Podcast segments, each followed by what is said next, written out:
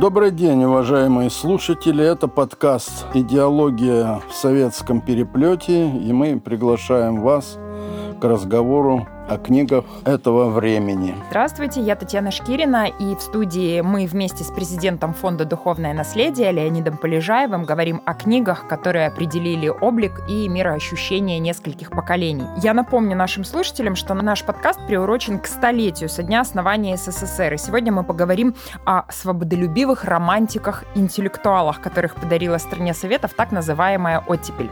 Итак, шестидесятники. Кто эти люди и по праву ли их так романтизируют? Симпатизирует. Я бы шире здесь раздвинул рамки самого понятия «шестидесятники». Оно сводится не только к такому выпуклому явлению, как литература, искусство. Шестидесятники – это понятие очень широкое во всех сферах общественной социальной, культурной и политической жизни. Всплеск э, энергии та разморозка, которая произошла после ухода из жизни Сталина, но а окончательно закреплено как э, явление политической жизни страны после 20-го съезда партии. Был эффект невообразимый. Я об этом говорю уже не просто как э, человек начитанный, а как человек, живший в это время и переживший все эмоции, которые мог э, воспринимать молодой человек, который подошел к какому-то совершенно другому окну, из которого шел иной воздух. Это чувствовалось, это был э, воздух какой-то легкости, какой-то свободы и какой-то лихости даже. Неужели? Этот вздох, я думаю, он исходил из груди не только там молодежи моего поколения. Мне было 18-20 лет. Это вздох всего общества.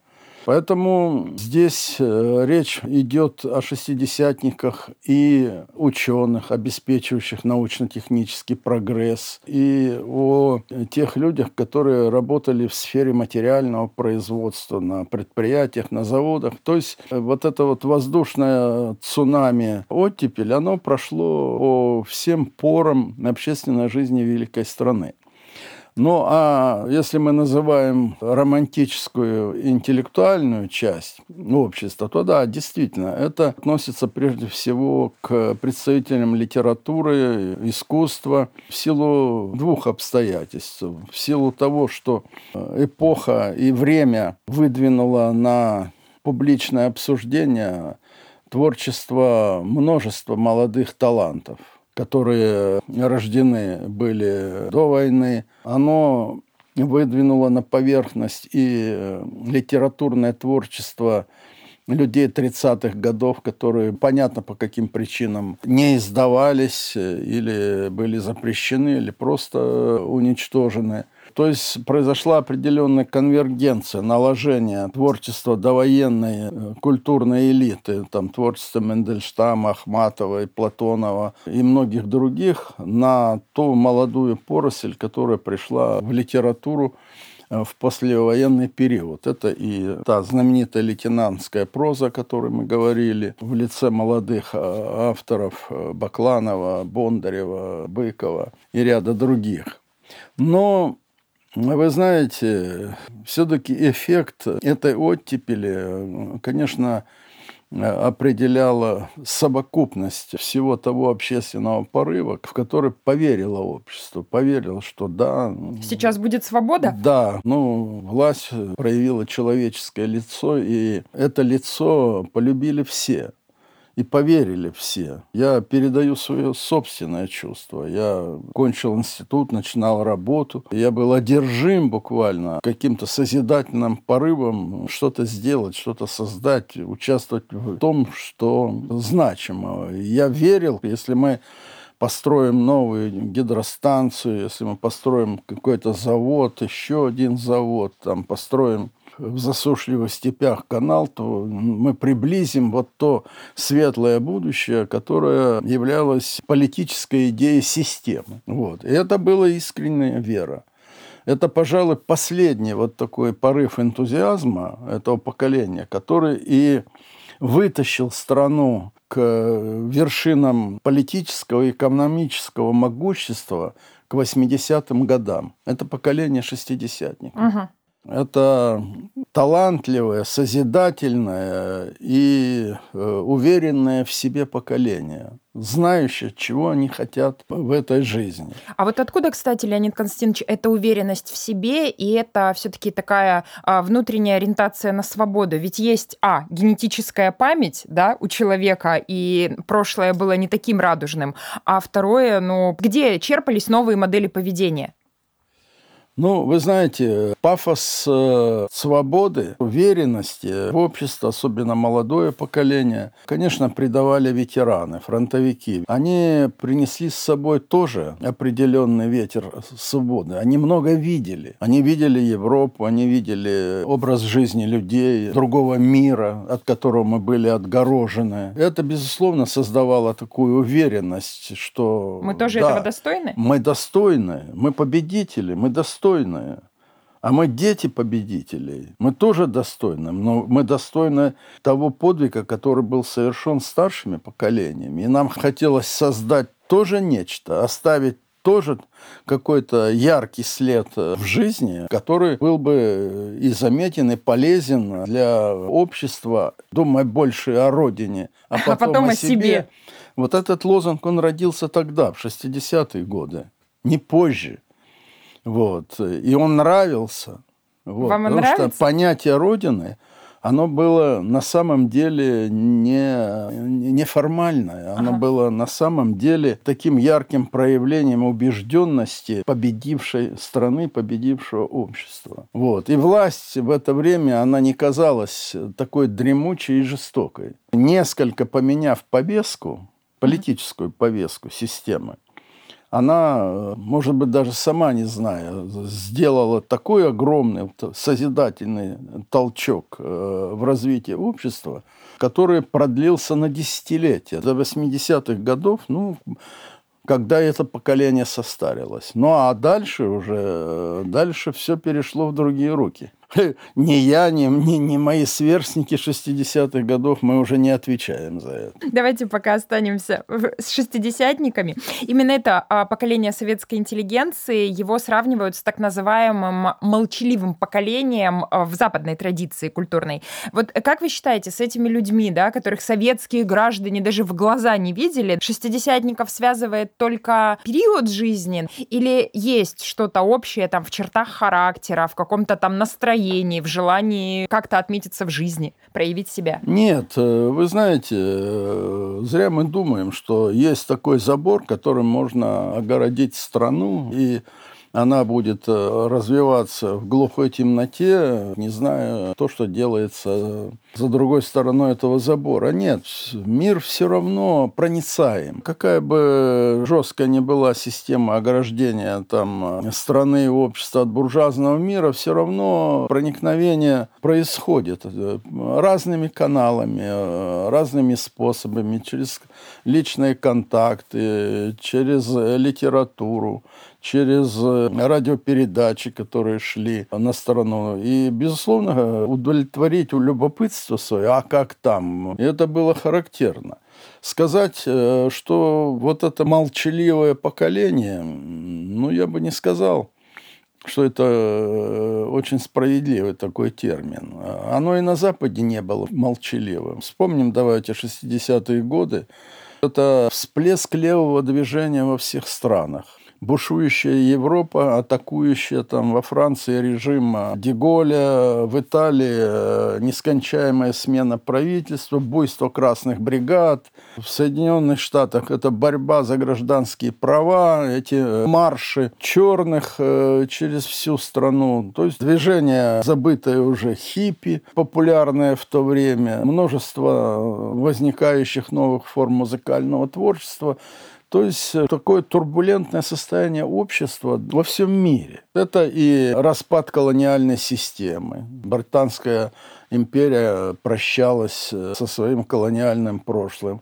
Это всплеск э, новых молодых государств Латинской Америки и творческой жизни там. То есть отнюдь не молчаливо. Еще во время войны Рузвельт э, сказал, естественно, об американском обществе, вот об активном обществе, участниках войны, молодежи. Он сказал, что в Америке сейчас рождается такое поколение, которое вряд ли когда-то может еще повториться. Мне кажется, что он был прав. Мужик-то умный, э, вот, э, на, сам, на самом деле. Именно же в эти годы, да, да. шла борьба за права за чернокожих, права да? против расизма. Да, это было. Ну, Рузвельта не было, были другие президенты, это, это время было. Но, собственно, заложено-то это было как раз теми людьми, вызрело общество угу. для другого состояния, которое было э, уже необходимо во второй половине 20 века. Ну, то есть мы говорим о том, что весь мир стремился к свободе и был готов бороться за свои да. права, в чем бы да. он их не видел. Вообще вот этот общий контекст, прежде чем говорить о литературе, он очень важен, да, то есть то, что происходит, это влияет все-таки на умы и на творчество. Безусловно, ведь э, даже эта оттепель, она ведь тоже не родилась сама по себе и не была э, явлением такого регионального масштаба. Угу.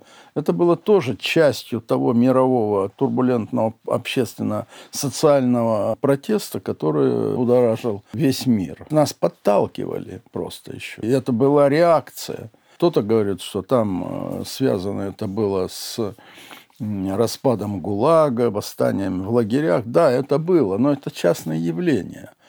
А на самом деле, конечно, политическое руководство чувствовало, что меняется ветер – Меняется, меняется мир, и, надо... и нужно каким-то образом реагировать и готовить к этому свое угу. общество. Или его отдавая полностью в руки иных идей, или предлагая обществу свою повестку, свое понимание развития социалистического общества в стране. Именно вот в этом бульоне социальном, политическом, общественном и рождалась литература 60-х годов, э, вот, и те имена, о которых вот мы Сейчас поговорим. поговорим.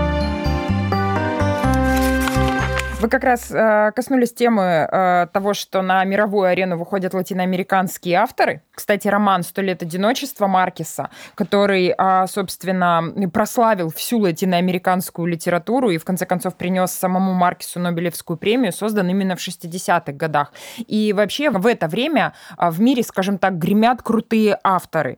«Убить пересмешника» Харпер Ли, вот, кстати, именно о проблемах расизма. Жан-Поль Сартер, э, о нем пишут как об интеллектуальном интеллектуальной иконе для французской молодежи. Опять же, знаменитое произведение над э, Кукушкиным гнездом Кена Кизи, которое там было экранизировано, и до сих пор этот фильм там любят, смотрят, да. Список можно продолжать. А вот а, какая книга а, в этот период влияет на умы именно советского человека?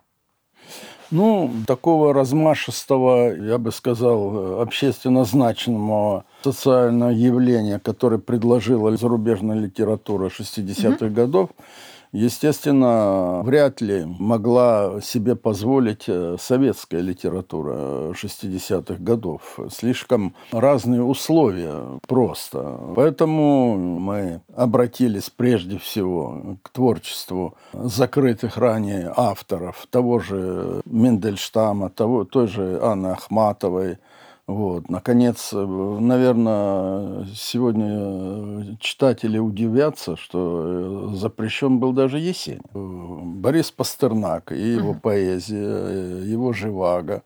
Это как раз, по-моему, 58 год, mm если мне не изменяет память, появления это тоже был э, сигнал. Э, правда, жестоко обошлись э, с оценкой Живаго, да? Да, его романа. Ну, да, как и всего творчества Бориса Пастернака. Ну, когда мы сейчас его читаем, мы ничего там не видим. Сильно крамольного. Крамольного да? такого, чтобы подрывало основе социалистической идеи. Марина, что в этой книге усмотрели Марина, цензоры?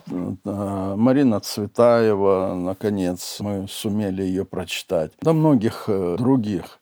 Ну, вы знаете, трудно сказать, что увидели. Ну, прежде всего, там э, в Живаго не было отражена явная роль коммунистической партии в жизни нашего общества.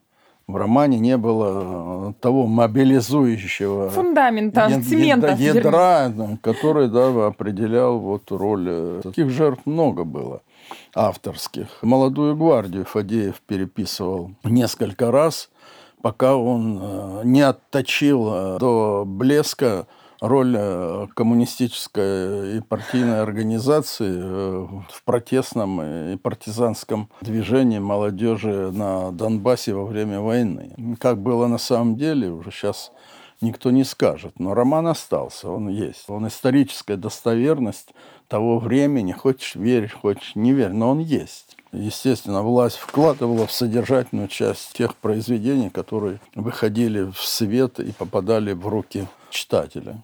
Но вот советская литература 60-х годов переживает настоящий бум э, научной фантастики. С чем это связано? Это связано с... Это тоже...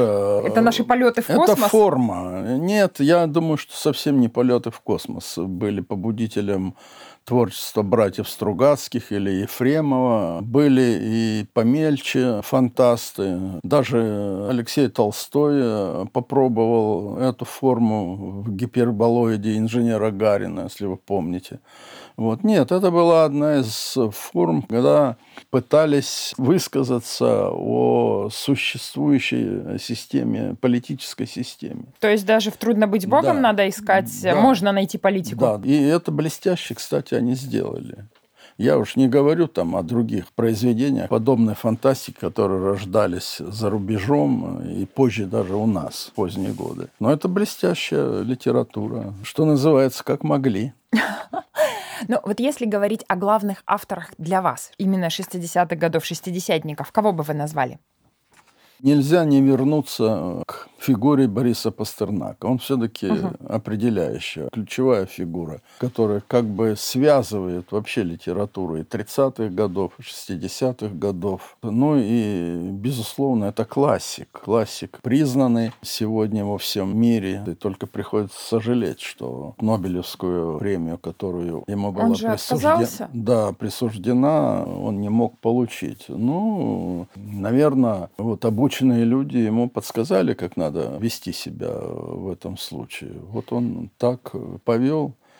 И, конечно, подвалом э, такой критики, я это помню, ведь это утром ты включаешь радио или открываешь газеты, все переполнено статьями, осуждающего роман «Доктор Живаго» выступления, собрания в заводских цехах. Вот. Я не читал, но я осуждаю. Ну, было, вот пережили это дело. Когда вот сейчас у нас такой определенный стон идет по поводу ограничений в информационном пространстве и в литературе, то я думаю, что по сравнению с тем, это время светоч свободы. Просто надо, надо долго жить, чтобы побывать в разных эпохах. Вот. Мне в этом смысле повезло, в кавычках. Когда умер Сталин, мне было 13 лет. 14 год шел. Поэтому, поскольку я был очень любопытный и любознательный и читающий мальчик, то я об этом времени хорошо помню. Меня не надо убеждать или переубеждать в чем-то. Время оттепели, вот этого вегетарианского периода, ну и вот период и постсоветский, вот надо ухитриться так, прожить э, в трех ипостасях. Ну, не зря говорят, что в России надо долго жить. Леонид Константинович, считается, что заметнее всего шестидесятники выразили себя в литературе. Так ли это? Конечно. Ну, понимаете, я э, тоже шестидесятник. Я инженер. Говорили мне, что инженер талантливый. Я создал какую-то вещь. Ну, они знают э, круг специалистов, э, ограниченное количество людей, которые там живет э, в зоне этих объектов и так далее. Литература со своей публичностью, она проникает в каждый дом, она проникает в сознание каждого человека – даже не читающего. Он находится в таком равно в контексте, пространстве, да? насыщенном обсуждением и критикой, и восторгами, и он каким-то образом все равно опосредованно знает. Вот, хоть он осуждает Живаго, но он знает, что это Живаго есть. есть. Значит, он э, свидетель этой литературы. А может, он потом когда-то любопытство проявит и прочитает. Ну, а молодых людей, нас, безусловно, конечно, будоражило творчество ровесников, молодых писателей. И такая возможность, она была предоставлена. Вот, когда в 1955 году открыли журнал «Юность», «Юность» Валентин Катаев был первым редактором. А потом, по-моему, в 1958 году журнал перешел в руки Бориса Полевого. И нужно сказать, что, по-моему, он до 1974 года был. Более 20 лет он, Более 20 был лет был редактор. Это было самое плодотворное время для этого журнала и для творчества тех людей, которые печатались, молодых авторов. Которые Они открывали, да, печатали. авторов? Да. Кого По вот, сути например? дела, открывали авторов.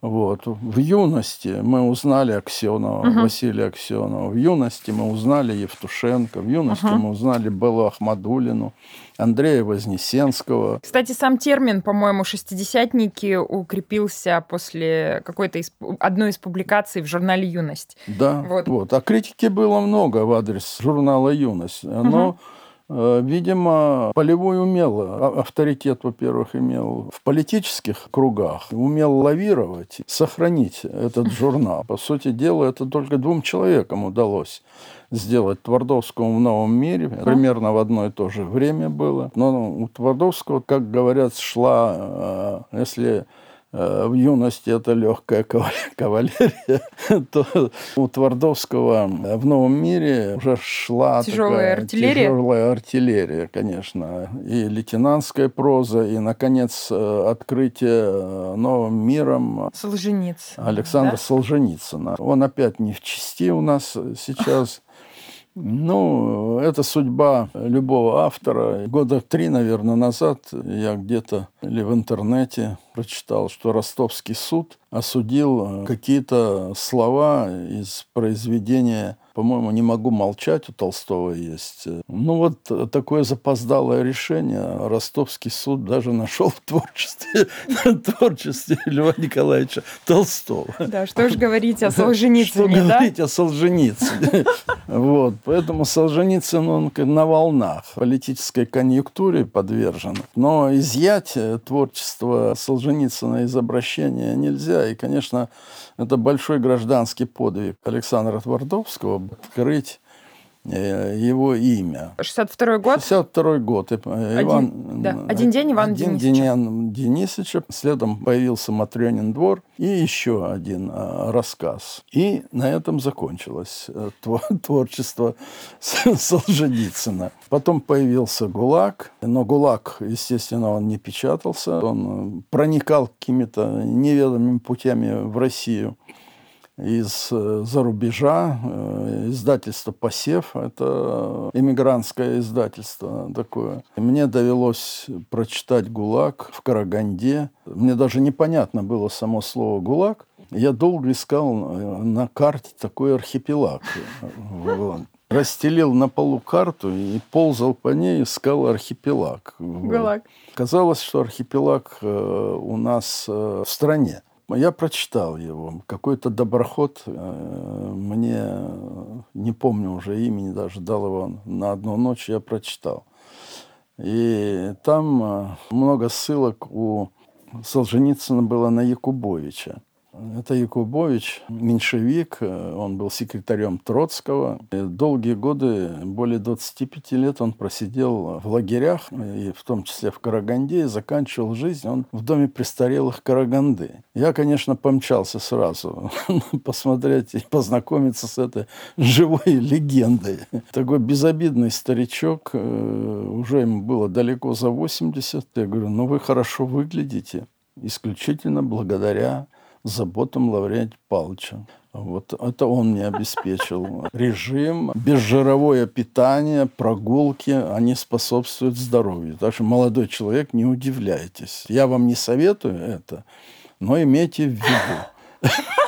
То есть он настолько иронизировал? Да, иронизировал. Вот. Я, говорит, из тех э, Якубовичей, которые вообще ни с какой властью не согласны. Он на самом деле был э, правнук того Якубовича, который стрелял в декабре 825 года на Сенатской площади в генерала Милорадовича и убил его. Он был из декабристов. Вот этот тот самый Якубович.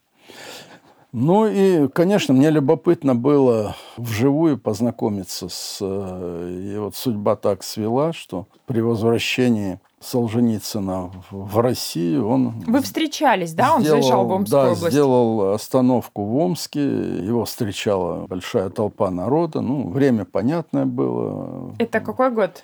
По-моему, 93 или 94 Ко мне пришел молодой человек, который рекомендовался его сыном, по-моему, Денис и говорит, что вот Александр Исаевич хотел бы с вами встретиться, но не в стенах вашего здания. Это про правительство Омской области? Да, про правительство. Mm. Потому что он заявил э, еще в Владивостоке, когда из США mm-hmm. приехал, что он с властями не намерен общаться.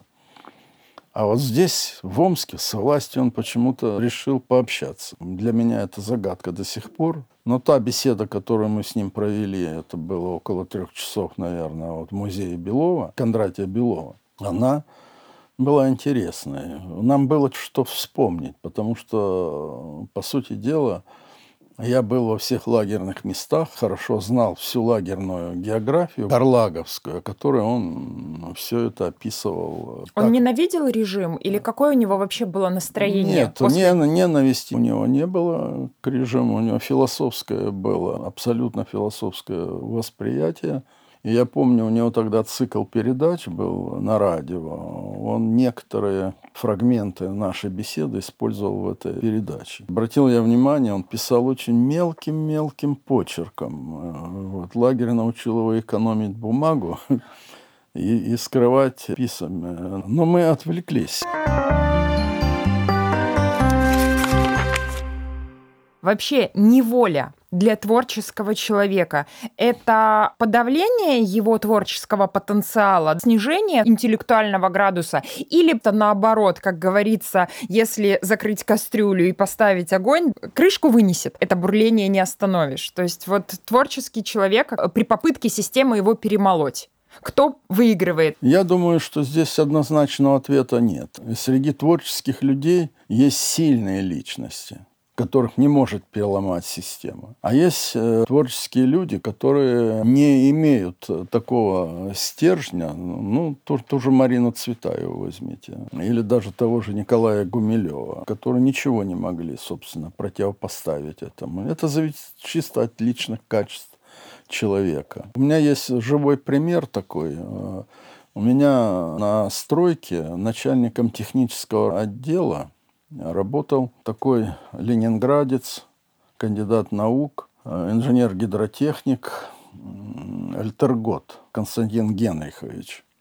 Ему было 76 лет. Он провел 15 лет в лагерях. Его посадили за то, что при строительстве Беломора-Балтийского канала обрушилась стенка какого-то шлюза, и группу инженеров судили, и он попал в красноярские лагеря. Вот э, он в Тайшете э, сидел. Вот эти 15 лет он отсидел, и потом, когда после 20-го съезда его реабилитировали, освободили, но разрешение проживать в Ленинграде ему не дали. Его определили на стройку.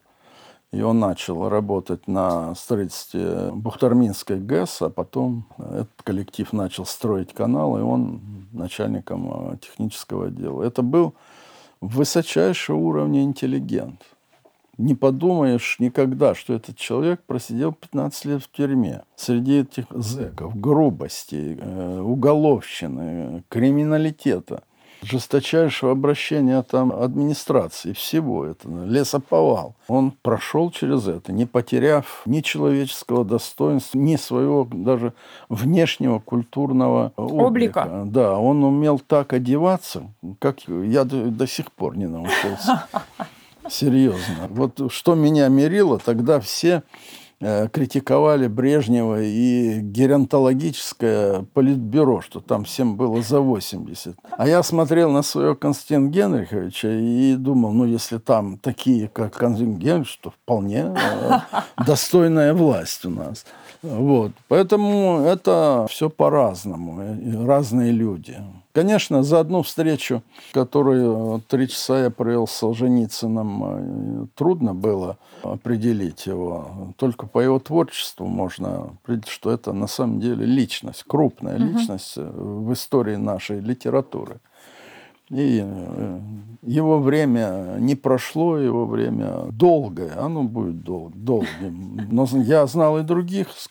Я был знаком и с Росбертом Рождественским, но не более чем знаком.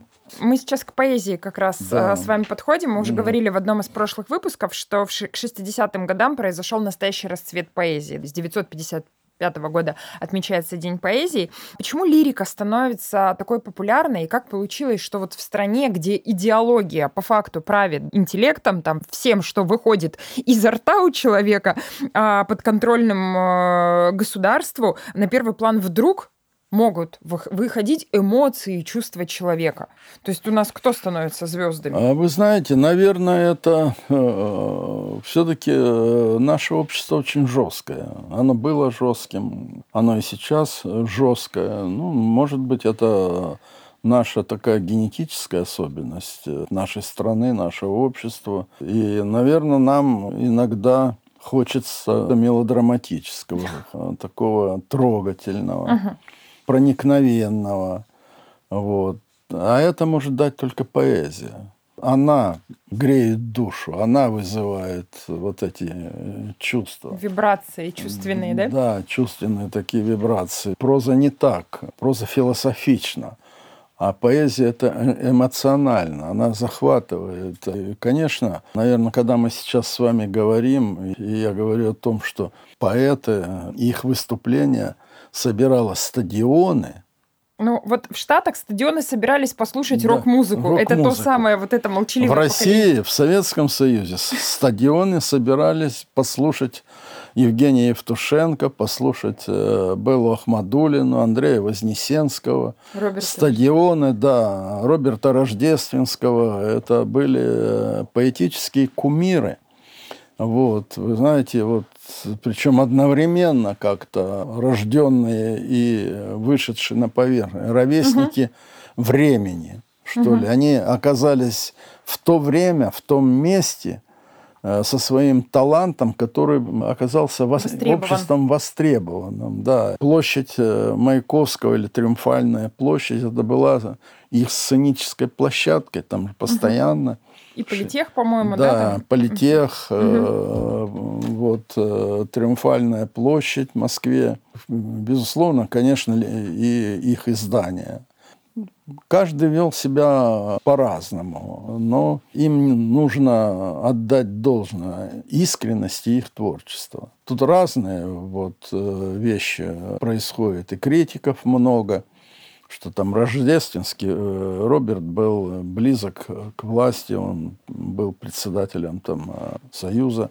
Ага, про Евтушенко говорили, что да, он сотрудничал со спецслужбами. Это, я, я думаю, что это полнейшая чепуха их творчество э, само по себе, оно отвергает вот эти вот вещи. Если Евтушенко предлагали выехать за границу и там проводить литературные чтения, это была идеологическая задача, которая ему ставилась. А кто мог ему, кроме КГБ, выдать визу? Это же не говорит о его там связи. То есть э, здесь, э, я думаю, что это... Завистники? Э, это просто чепуха и такая зависть. Или Роберт Рождественский. Да, он был на самом деле к властям ближе, может быть, так же, как и Борис Полевой. Он сдерживал очень многие такие критические... Идеологические потуги, да, в смысле да, разобраться? Да, и был щитом для творчества того Других. же Евтушенко, угу. Куджавы, Беллы Ахмадулиной. Вот. Но страна читала его стихи. А сколько песен сложено на стихи Роберта Рождественского, наверное, сосчитать просто. Это ярчайшие личности. Вот. Или Евгений Евтушенко. Мы с ним знакомы были. Он бывал у нас в Омске, приезжал. И, ну, эти встречи у нас были спорадические и в Москве, еще до того, как он не уехал в США. Ну, а потом он приезжал. Мы в Москве встречались, и в Омск он приезжал. И я думаю, что вот открытию Аркадия, творчества Аркадия Кутилова или легализации творчества Аркадия Кутилова, нашего омского поэта, того же шестидесятника, угу.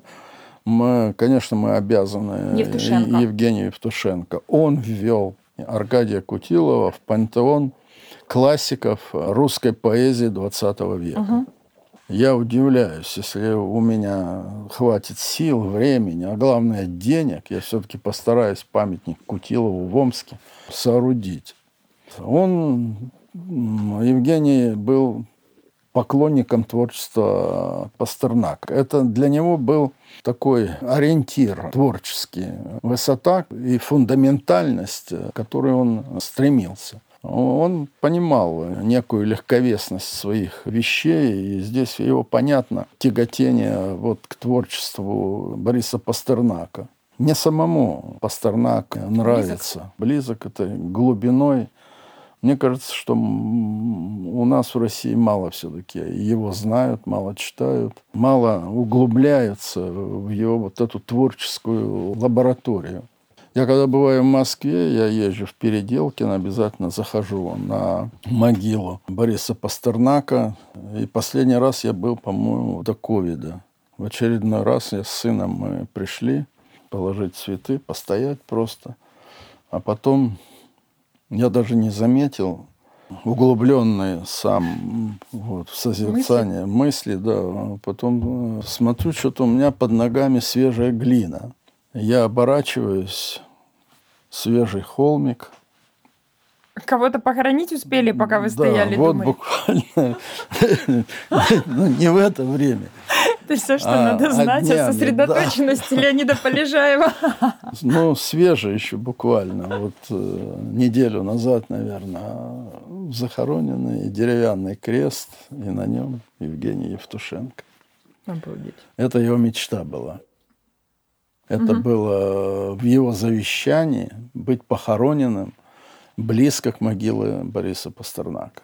Ничего себе. Вот. И слава богу, что нашлись люди, преодолев всю ругательность и все отрицание Евтушенко э, современным сообществом, нашли возможность, возможность вернуть его из США и похоронить его там, где он желал. Леонид Константинович, а вот из этой знаменитой четверки Вознесенский, Рождественский, там, Ахмадулина, э, Евтушенко, кто все-таки ваш любимчик и какие строки, э, чьи строки вот попали в ваше сердечко? Ну, я, есть, э, вот. Но вы знаете, все-таки, несмотря на то, что мне близко вот эта великая четверка, Аксенов еще мы не назвали, все-таки э, я с пиететом отношусь к творчеству Бродского. Не, не буду ничего читать. Бродский не чтим. Поняла. Хорошо. Но это он. А вот вообще вот эти авторы, про которых мы говорим, лирики, да, это все-таки глаз народа или рупоры поумневшей пропаганды? Вот вообще сколько э, мы уже говорим о том, что некоторые влиятельные творческие фигуры выступали своеобразными живыми щитами для молодежи, да, э, и в этот период люди берут на себя ответственность ради э, творчества, немножко там потолкаться локтями с э, партийными чиновниками. Но вот сколько было свободы допустимо, и в итоге дивиденды у власти? Свобода пошла во благо? Конечно, конечно. Я думаю, что рейтинг власти от этого только увеличивался. Это не шло во вред. Власть зря перестраховывалась, зря боялась. Ничего ведь э, такого протестного, особенного в творчестве этих людей не было. Как-то настороженно к ним относиться – вряд ли стоило. Но это, знаете, напоминало, в сане запряжен такой молодой рысак, Он красиво бежит, легко, красиво, и ты сидишь, радуешься и одновременно, значит, натягиваешь вожжи. Ты знаешь, что ничего не случится, кроме того, что рысак устанет когда-то но ты все равно натягиваешь вожжи. Так вот и власть в этом э, смысле поступала. Но там мотивы ведь разные еще были. Ведь Аксенов э, попал в диссиденты не потому, что его творчество аполитично было угу. и, и, или шло в разрез с идеологией. В разрез с идеологией. Он еще тогда начинал. Собственно, у него ничего там не было. Все его диссидентское творчество родилось там, за рубежом уже он разразился. Может быть, э, из-за обиды и той несправедливости, которая была по отношению к нему. Его, собственно, выдворили с СССР не за творчество, а за то, что он увел у Романа Кармена жену. Поэтому здесь э, таких... Личных историй Личных много, историй, да? переплетающихся да, с идеологией очень много, потому что Роман Кармен это, это идеологизированная фигура. Он сейчас забыт уже на самом деле. Это Познер тех лет, если не больше. И лауреат, и депутат, и член ЦК. Он был ведущий кинодокументалист эпохи. Это был идеолог документального советского кино. И, конечно, удельный вес его в партийных органах был несравненно выше всех вместе взятых. Там редакторов, писателей, Твардовского, Полевого и так далее. Ну, так получилось. У Романа Кармена двух жен увели. Первую жену у него вел Василий Сталин. Он пошел жаловаться к Сталину, сам ходил. Сталин вызвал э, сына и сказал, положь на место. А второй э, раз вот э, случилось с Аксеновым. А да. одну и ту же? Нет, э, Разные. другая, да, разная, очень молодая жена, кстати, Ксенов, э, она уехала потом все-таки к Ксенову в Америку, они Э, у них сложился брак, да.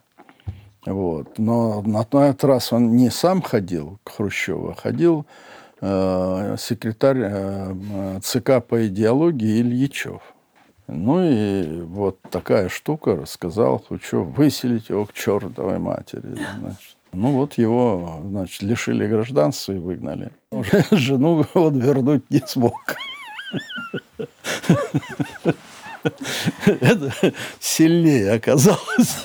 Любовь людей оказалась сильнее. А какие идеи завладевают массами вот в это время? Не отражается ли эта а, свобода пагубно именно на мышлении граждан? Ведь часто говорят, что ну, когда много свободы, это тоже не очень хорошо. Вот. И почему все еще возникают вот эти перекосы, что кому-то что-то можно, кому-то что-то нельзя, что по-прежнему еще категорически неприемлемо в искусстве? Ну, я не думаю, что та свобода, которую родила оттепель 60-х годов, она разворотила советское общество. Отнюдь нет, конечно, нет. Оно освежило общество, нам нужно так вот сказать. Оно как бы доказало миру и самому обществу, что оно здорово, что в нем существует творческое начало, вот, что есть продолжение великой русской литературы и великой русской поэзии. Это продолжение достойное, которым, собственно, Советский Союз и гордился, ведь популярность авторов э, была велика. Я не говорю там о Солженицыне, здесь это политическая история, а, а творчество Евтушенко, творчество Ахмадулина или Вознесенского, оно выходило далеко за границы Советского Союза. Это повышало авторитет э, самой культуры страны. И ничего, кроме авторитета и пользы политическому режиму, это не, не добавляло. Ведь э, с той свободой, которая была, соприкасалась ведь э, небольшая часть общества. Это читающая публика только. У многих людей ничего ведь не изменилось. Вот и никакой угрозы не представляла, как и сейчас никакой угрозы не представляет. Там диссидентствующие там, э, люди. Иногда мне кажется, что мы больше дуем на воду. Вот.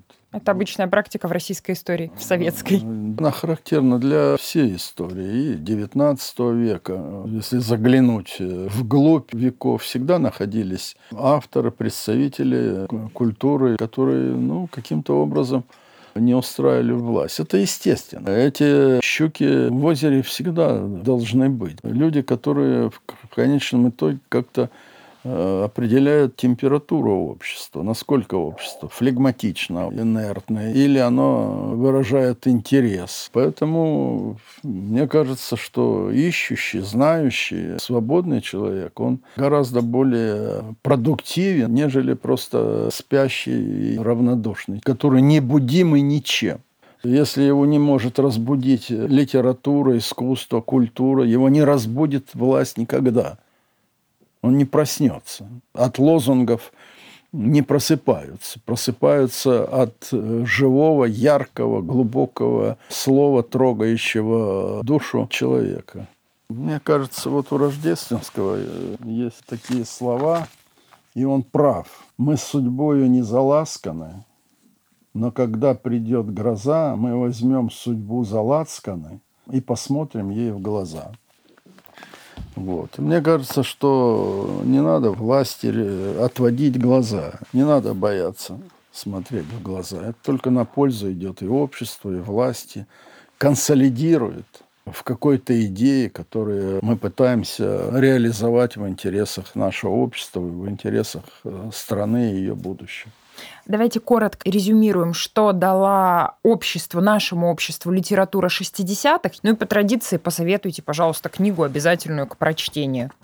Ну, о том, что она дала, по-моему, мы уже достаточно много говорили. Она как бы открыла дверь в другой мир нежели мир там 30-х и 40-х годов. Другое дело, кто захотел войти в этот мир, а кто не захотел. Но во всяком случае шанс был дан большой. Вот. Ну, а что читать, я бы все-таки посоветовал полистать э, Бориса Пастернака.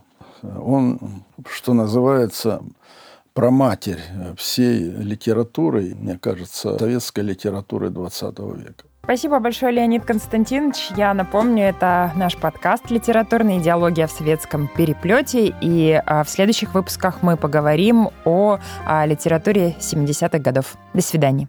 Да будет толк. Подкасты.